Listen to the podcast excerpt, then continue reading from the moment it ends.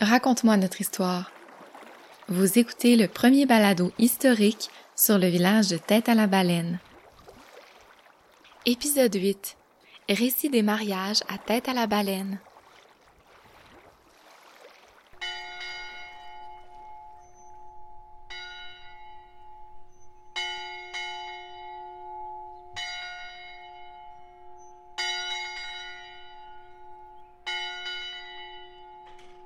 Les mariages ont une importance toute particulière dans la construction identitaire du village de Tête à la Baleine. Francophone et catholique, il s'agit là d'une véritable exception dans une basse-côte-nord majoritairement anglophone, comme nous en avons déjà parlé. Dans la littérature, les chercheurs et les chercheuses en parlent comme d'un isolat culturel. La raison de ce statut est simple, les unions entre baleinois et baleinoises d'origine. En d'autres mots, ceux et celles qui y ont vécu y étaient bien souvent nés, favorisant un maintien de la culture.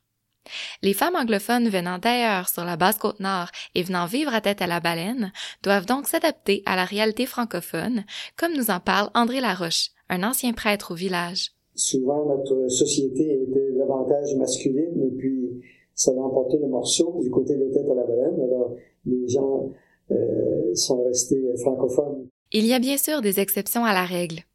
C'est le cas de Madame Bertha Fowler Nadeau, qu'on a déjà entendu dans d'autres épisodes et qui est demeurée anglophone malgré qu'elle habite tête à la baleine depuis des décennies. Au moment où ce balado est enregistré, l'aînée du village, c'est elle, une labradorienne d'origine de 98 ans. À 23 ans, elle quitte ses repères et viendra vivre ici, dans le village de son amoureux. Elle et son mari William Nadeau célèbrent leur mariage à l'église d'un village tout près, Harrington Harbour. We stayed to his sisters,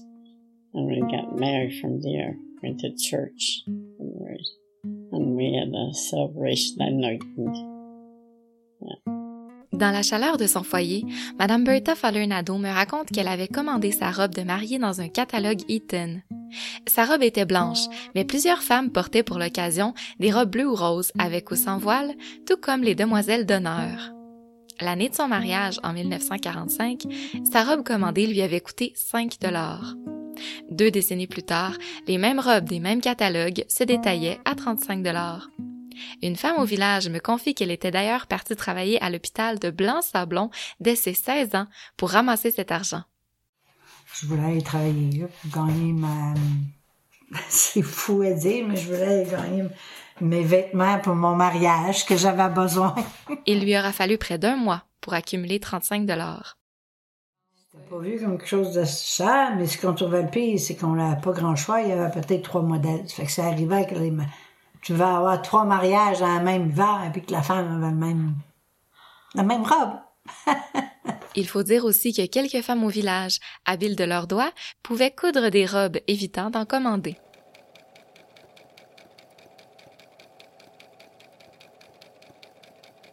Ma grand-mère, elle faisait beaucoup de couture. Elle faisait des robes de mariée, elle faisait des robes pour les demoiselles d'honneur, elle faisait plein de coutures. C'est quoi son nom à ta grand-mère? Suzanne Anderson. Mais tout le monde l'appelait Suze. Au fil des témoignages, on constate que plusieurs couples ont été mariés le matin, parfois aussitôt qu'à 6h30 un lundi. C'était souvent la semaine, souvent le matin et généralement l'hiver. Ça s'explique par une combinaison de facteurs, comme les obligations de l'Église catholique où le dimanche était réservé à la messe dominicale, mais aussi parce que la saison de pêche l'été laissait peu de temps pour les célébrations de ce genre. Faut ajouter à ça le fait que souvent, pour le temps des fêtes, plusieurs membres des familles sont déjà réunis au village. Ouais, c'est en 65. 5? Non, Non, 63. 63. 65. 65. 65, là, vous l'avez de mêler. J'ai acheté mon skidoo en Ouais, 63. ouais. Ouais, c'est ça. Fait que le 29 décembre 1965. Ouais. Puis c'était à l'église euh, d'ici, Ici. du village. Ouais. Puis c'était le père Dion qui avait, Ouais. qui avait célébré. Puis est-ce qu'il y avait tout le village au, au mariage ou c'était juste votre Ah, famille? ben, là, on le voit à l'église. À l'église, pour sentir, là. Ceux qui sont pas invités, on fait tout ça. Mais c'était surtout la famille. Puis on avait hâte au mariage le soir pour coucher ensemble. On n'avait pas le droit de coucher ensemble avant le mariage. Mais c'était quand même dans la maison des parents. Ouais. C'est moi. Faut que tu fasses attention. Pendant longtemps, les couples n'attendent pas la venue d'un prêtre pour se marier. Il faut savoir qu'avant l'arrivée d'un prêtre permanent à tête à la baleine en 1948, les passages de missionnaires ou de prêtres sont rares. Parfois, c'est seulement une visite par an. Quelqu'un du village était donc le célébrant, et plus tard, le prêtre sanctionnait l'union lors de sa venue.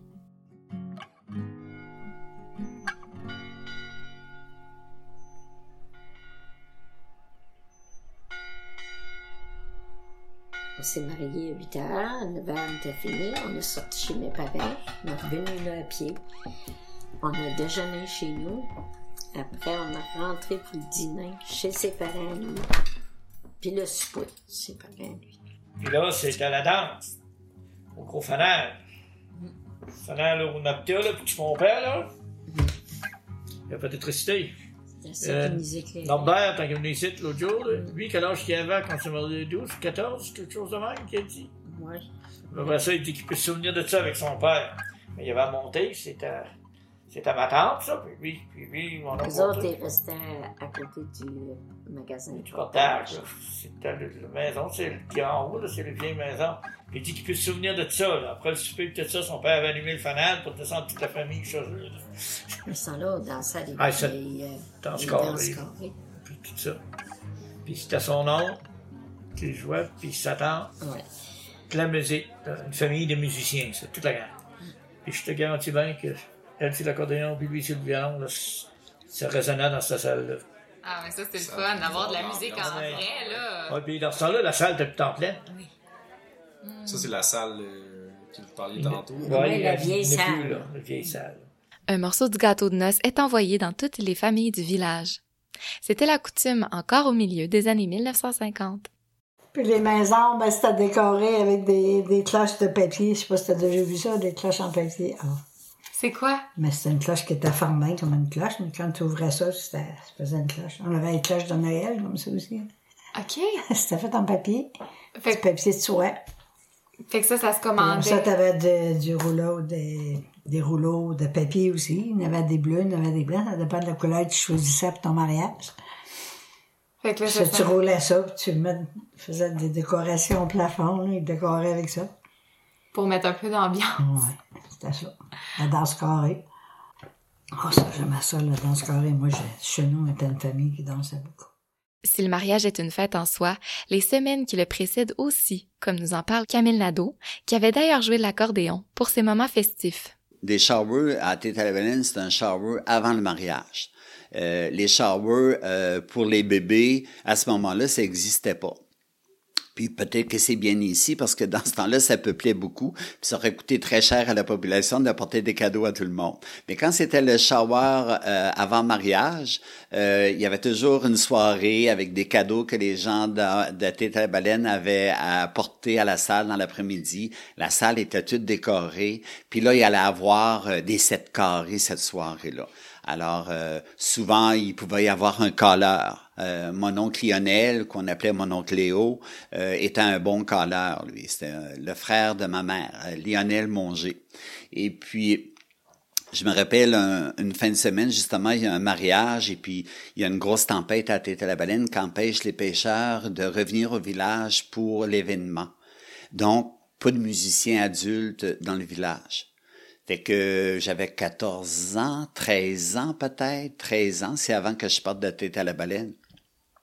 Puis à ce moment-là, il fallait avoir 16 ans pour avoir la permission d'aller aux activités euh, des adultes à la salle paroissiale. Sinon, ben, ça prenait une euh, permission spéciale du curé. J'ai quand même pas 100 ans, là. Mais dans ces années-là, ça existait. Alors, euh, les gens euh, de la noce étaient allés voir le curé pour demander si je pouvais aller animer euh, les, sept carrés qui allaient avoir lieu ce soir-là. Ce soir-là, je crois que c'était une noce. Quand c'est une noce, ben là, c'est un gros sept carré. C'est 16 personnages qui vont danser dans le milieu de la place, comme on dit. Puis ça peut durer quasiment une heure, avec toutes les figures qu'ils vont faire, les swingages qu'ils vont faire. C'est une danse qui dure, je dirais, entre 45 minutes puis une heure. Mais il faut pas que tu arrêtes de jouer parce que c'est toi le jukebox. Tu sais, puis il y a, pas... Il faut, faut, que ça, ça aille rondement. Ça fait que... Je me rappelle à un moment donné, le tuyau de poète de la salle paroissiale, c'est l'été. Puis le tuyau de poêle dans la salle paroissiale, euh, il, est vide, là. Ça fait que les maringouins rentraient par ce tuyau-là, puis je me fais piquer par un maringouin sur la main gauche. Puis là, t'as-tu le goût de te gratter dans ce temps-là, hein? Fait que là, ben, tu te grattes pas parce que tu vas, tu vas arrêter la danse. Puis c'est une danse de noces, fait que c'est... Puis pour moi, c'était un honneur d'être là, là. Tu sais, j'étais un petit cul de 13 ans qui va jouer de l'accordéon pour une noce. Wow! Fait que là, ben, ça me mettait... Euh, ça me mettait sur un piédestal, puis j'étais très heureux de ça. J'étais très valorisé aussi par, euh, par mon instrument, ou plutôt par l'instrument de ma mère, mais que j'avais appris à bien utiliser grâce à elle. Chez l'un des couples avec qui j'ai discuté pour réaliser cet épisode, j'ai remarqué une petite enseigne décorative accrochée sur le mur de l'entrée. On peut y lire quelque chose qui ressemble à ça. Ici vit un pêcheur avec la meilleure prise de sa vie. À une autre adresse, on peut voir un panneau peint à la main et installé à l'extérieur à côté de la porte d'entrée où sont inscrits les deux prénoms du couple qui y habite. On ressent souvent une fierté émanée des gens quand on parle de leur mariage. Mariage dont les anniversaires sont célébrés encore aujourd'hui à la radio communautaire du village. Si on s'informe aux gens, on peut donc entendre toutes sortes d'anecdotes sur les grandes et les petites histoires d'amour au village, comme nous en partagent tour à tour Elzéar Mercier et Camille Nadeau après de 50 ans d'intervalle. Après que la pêche est finie, qu'est-ce que vous faisiez? Ben là, ben, on s'arrange ensemble. On pêche à toutes sortes d'affaires.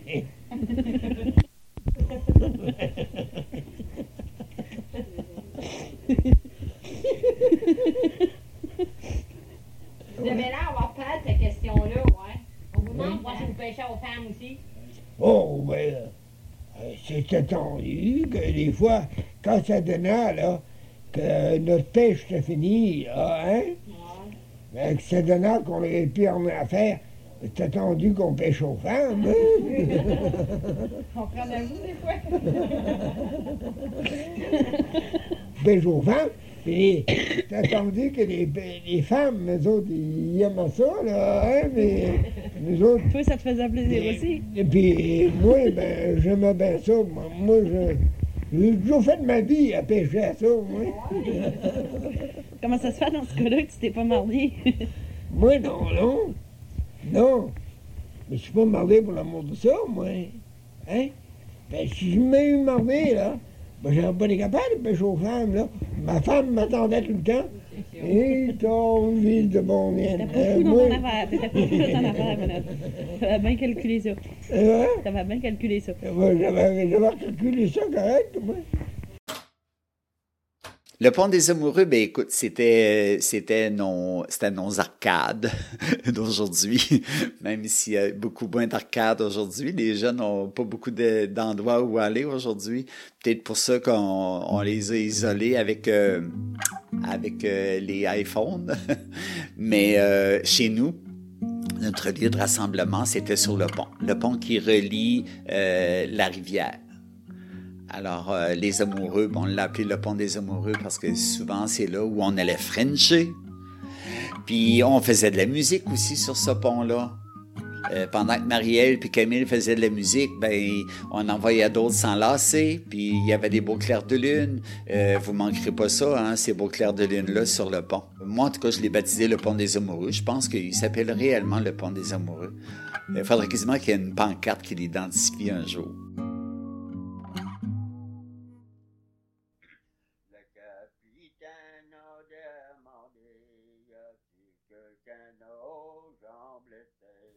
Dans cet épisode, vous avez entendu les voix de Susie Green, Delvina Anderson Manger, Bertha Fowler Nadeau, Père André Laroche, Camille Nadeau et d'autres personnes qui désirent demeurer anonymes. Sans leur participation, ce projet aurait été impossible. C'est pourquoi, en mon nom personnel, mais aussi au nom de toute l'équipe de la radio CJTB, je les remercie chaleureusement. Vous avez aussi entendu des extraits de cassettes enregistrés sous l'initiative d'Yves Gravel dans les années 1970 et dont certains audios ont été optimisés par les productions du garde-robe. Un merci spécial à Lisette Manger de nous avoir partagé ces trésors et à Alain Vallière de nous avoir aidés à les valoriser. Pour des informations complémentaires sur cet épisode ainsi que pour des photos d'archives, rendez-vous sur le site web de la radio CJTB sur la page du balado Raconte-moi notre histoire.